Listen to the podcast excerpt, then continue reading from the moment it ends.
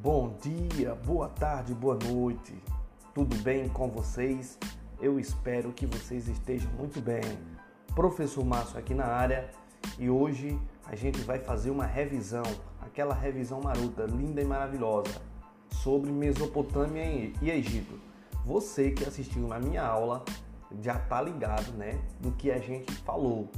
Todos os acontecimentos, tanto da Mesopotâmia quanto do Egito com exceção ao primeiro ano D, que ainda que não teve, no caso, a minha aula presencial. Então, eu espero que você esteja acomodado, sentado, bote seu fone de ouvido, pegue seu caderno e revise comigo aqui essa aula maravilhosa sobre Mesopotâmia e Egito. Bora lá?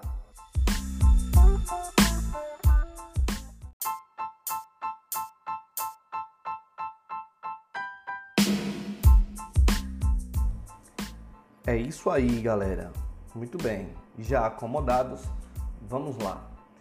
Nós vimos nas nossas aulas que a história antiga costuma ser dividida em Oriente Clássico, né? Em Oriente e a Clássica, Oriental e a Clássica.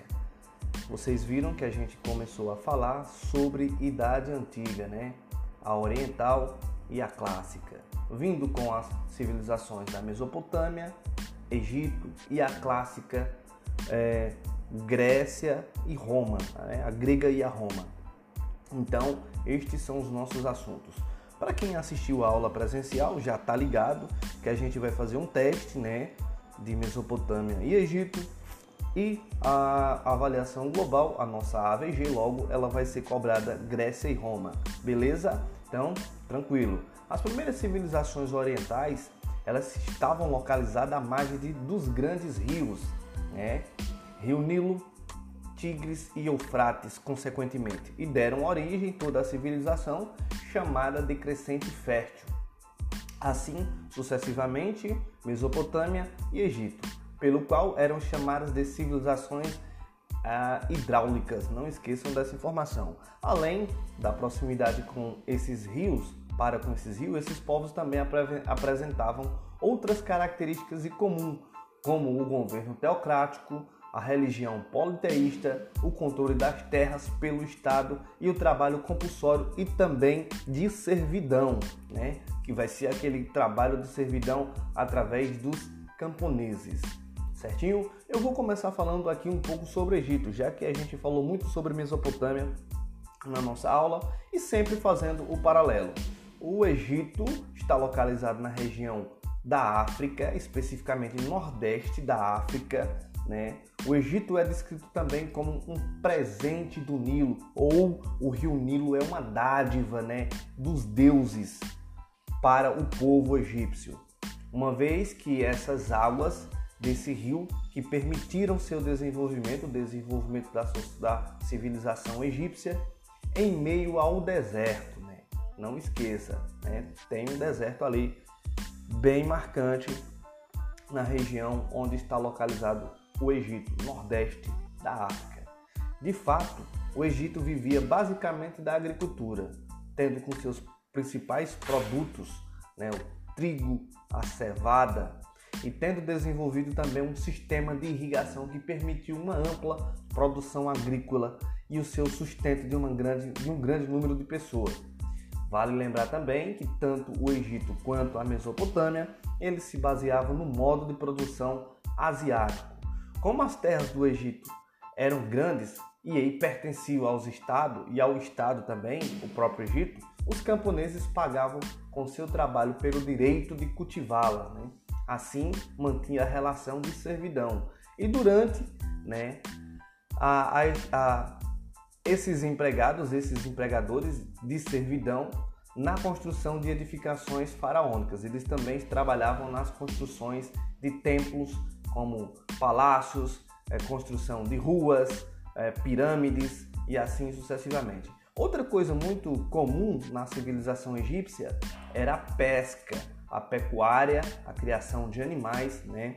A gente falou sobre ovelhas, porcos, camelos, que era típico aqui também do, do Egito, dos egípcios, o artesanato e o comércio também dessa civilização era muito é abundante, né? eles tinham um, um comércio bem ativo de atividades com vários povos, inclusive né, com pessoal do Baixo Egito chamado de faraós negros também, beleza? O chefe de um estado centralizado, no caso era o faraó, ele era visto como um intermediário, é indispensável entre os deuses e o homem. Logo, ele tinha a representação do Deus vivo aqui na Terra.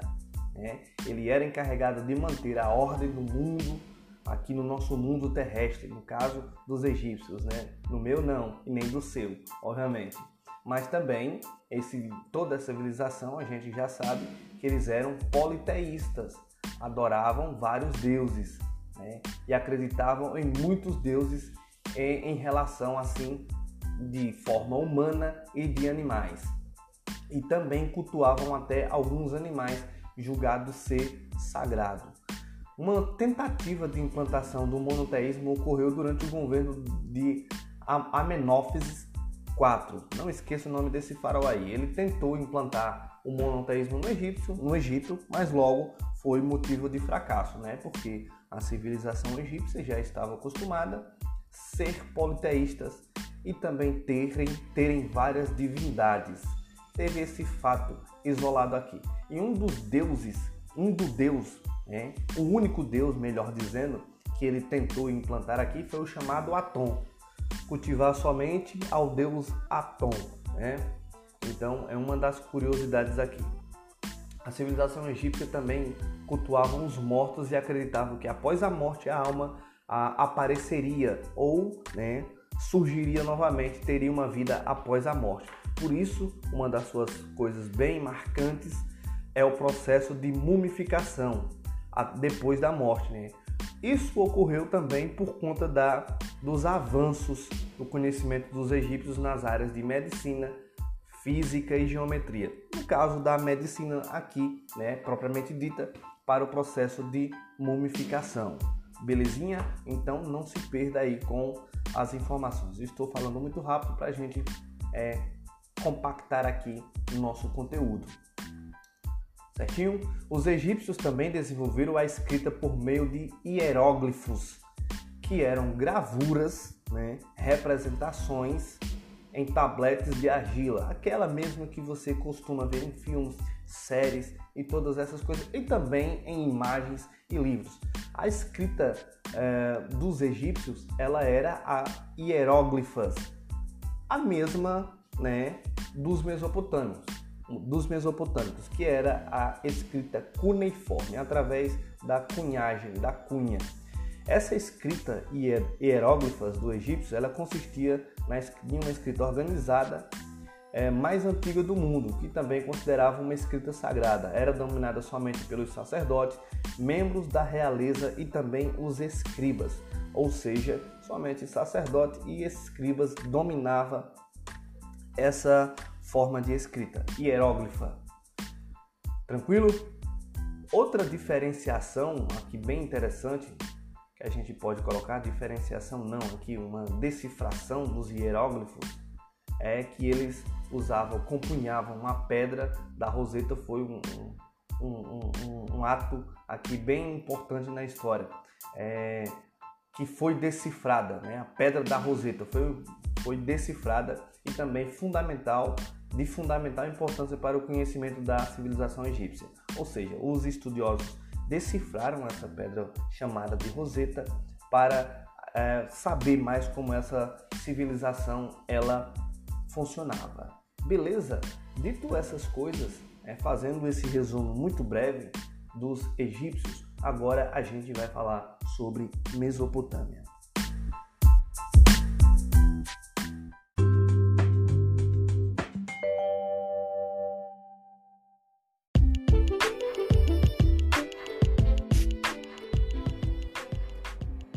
É isso aí, agora você vai ouvir um pouquinho aí nesse podcast maravilhoso sobre Mesopotâmia.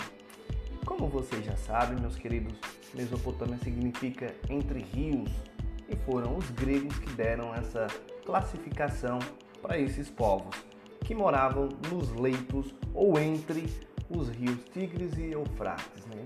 povos hidráulicos também, assim como o Egito, né? Que sempre trabalhou na inundação provocada pela cheia desses rios, que eram entre os meses de março e maio, né? resultava em uma terra fértil que possibilitou o desenvolvimento das primeiras civilizações agrícolas que vão se estender e que a gente tem conhecimento. Diferentemente de outra civilização da Idade Antiga, a Mesopotâmia não consistia em um estado unificado. É isso aí, você já está ligado que eram diferentes povos ou várias cidades independentes uma das outras que foram constituídas ou criadas. Você já sabe dessa informação.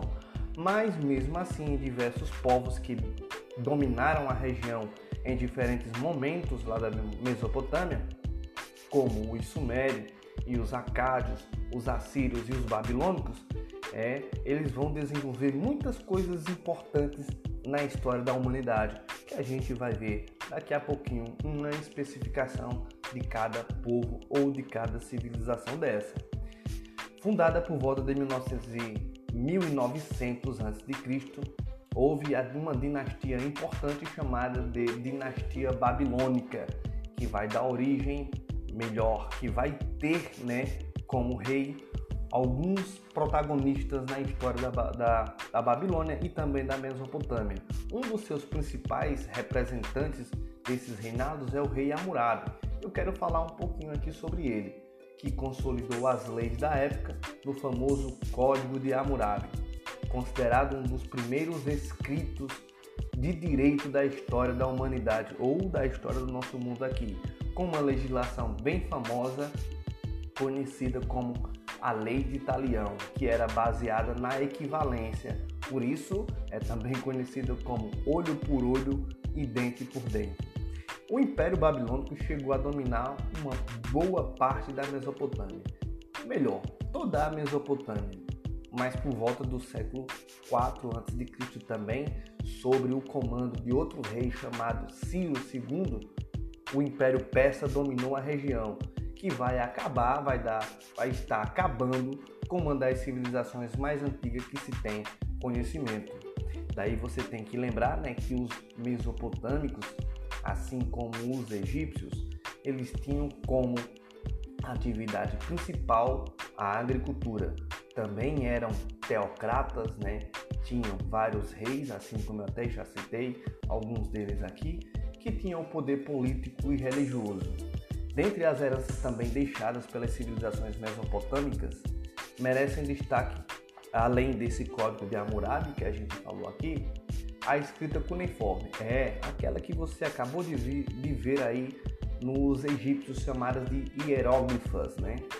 A escrita cuneiforme ela vai ser desenvolvida pelos mesopotâmicos, né? Desenvolvida pelos sumérios e também vale a gente ressaltar um dos, uma das maravilhas né, do mundo aqui oriental, que são os, os, o Jardim Suspenso e a Torre de Babel. É, meu amigo, foi construída por um rei muito importante chamado de Nabucodonosor, imperador do segundo império babilônico, além de ensinamentos no campo da matemática e da astronomia que essa galera todinha desenvolveu, tá?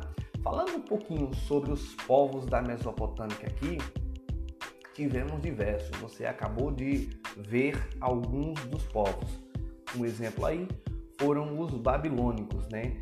Mas além dos babilônicos, vai abrigar diversas outras civilizações que vão ser atraídas pela fertilidade do solo e também pela garantia do ciclo das cheias dos dois rios, o Tigre e o Eufrates. Entre os inúmeros povos que habitavam a região, vão destacar os Sumérios, acabei de falar para vocês, esses que vão desenvolver a escrita, tem também os Amoritas, Assírio e os Caldeus. Além deles, ainda tem os Acádios e Elamitas. Eu convido a meus queridos dar uma conferida no seu livro didático.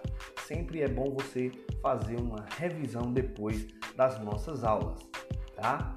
Os sumérios, povos que vão se estabelecer aí na Mesopotâmia, sumérios por volta de 5 mil anos antes de Cristo, eles foram os responsáveis por criar, é, por exemplo, as primeiras cidades, como chamada de Ur, Uruk, Érido.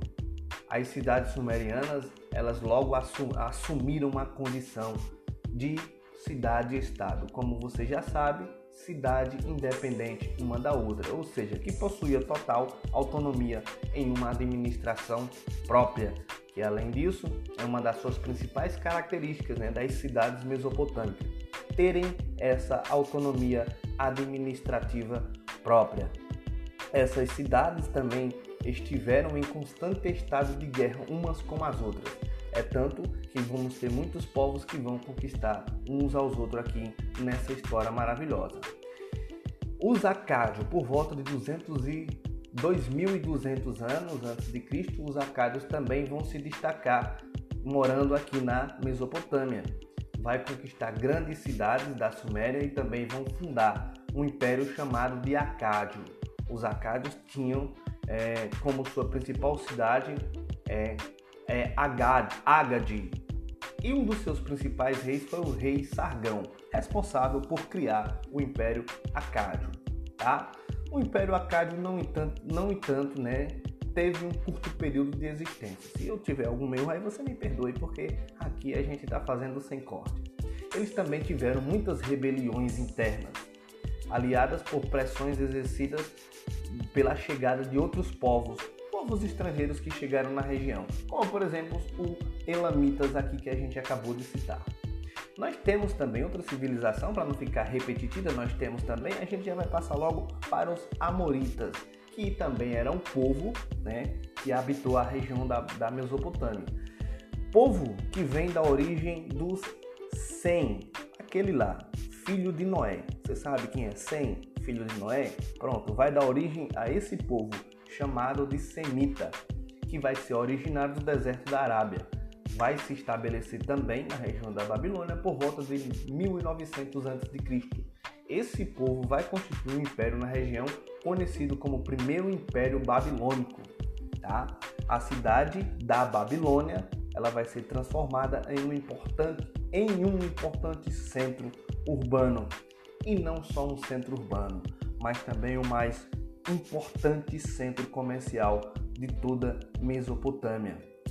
E um dos reis aqui do Império Babilônico, logo, nós temos o rei Hammurabi, que você já conhece, que foi o cara responsável por criar um conjunto de leis baseado na igualdade, né? Seja aguçado e dê uma pesquisada aí sobre o Código de Hammurabi.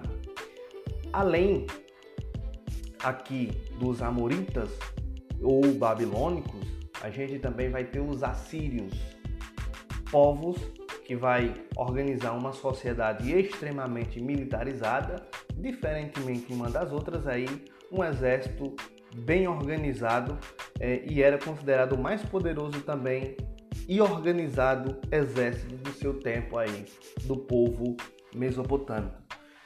Os assírios eles também vão ficar conhecidos como povos guerreiros e cruéis em batalhas, pois eles vão utilizar-se de muitas técnicas de torturas com seus, é, com suas, com seus caras que vão é, fazer suas respectivas conquistas. Pronto. Quase, quase não sai aqui, mas né, é tudo ao vivo aqui. Então não se incomode aqui nos errinhos profissionais, tá? Então tá aí, um exército que vai ser baseado na tortura extremamente é, é, cruel, né? Então, a partir também da formação de um exército profissional e cruel, eles iniciavam a conquista de toda a Mesopotâmia. Importante você saber a partir do ano de 1200 antes de Cristo. E um dos seus principais reis é Assurbanipal, né? O cara era, ele era conhecido como casca grossa mesmo, é aquele que comia, é, bebia sangue mesmo assim dos seus adversários, né? E além aqui de Assurbanipal, a gente pode ressaltar que ele também foi o responsável por mandar construir uma das coisas mais importantes aqui da, do, do nosso estudo sobre a Babilônia sobre os babilônicos não, sobre os mesopotâmicos, que vai ser uma biblioteca. Essa biblioteca ela vai ser construída na cidade de Nínive, que era a capital aqui dos povos. Tranquilinho? Então não se perda aí nas informações. Durante o reinado aqui de Assurbanipal, o Império Assírio ele vai sofrer um, um pouquinho de declínio, que vai ser conquistado por um povo chamado de Caldeu, que vai ser auxiliado por outros povos, denominados Medos, né? ou Medos, tanto faz, mas é Medos mesmo. O nome desse povo era Medo, né? Botava o terror, só porque tinha o nome de medo, né? no português aqui. E já começando nos caldeus, também conhecido como Novo Babilônicos ou Neo-Babilônicos, vão constituir um segundo império chamado de Babilônia. Os caras que vão fazer o segundo império babilônico aí que vai ter como seu principal rei um camarada chamado Nabucodonosor, Nofor não, Nabucodonosor, seu principal rei aqui, que vai atribuir um feito de ter ordenado a destruição de Jerusalém e ter promovido também grandes construções na cidade da Babilônia. Exemplo, jardins suspensos da Babilônia. É, meu amigo, tá pensando que o cara fez um jardim que de longe dava uma aparência que estava flutuando no deserto. E tudo isso foi para impressionar a sua senhora, o seu amor, né? O cara era romântico, rapaz. Tá pensando o quê? O cara era romântico. Após a morte aqui de Nabucodonosor, o domínio dos caldeus vai entrar em decadência. E esse povo vai ser conquistado pelos persas, que já é outra historinha aqui, o Império Persa. Tranquilo? Eu espero que você tenha é, acompanhado a aula, entendido esse resumo muito rápido feito aqui, mas foi com todo carinho. Fiquem com Deus e até mais.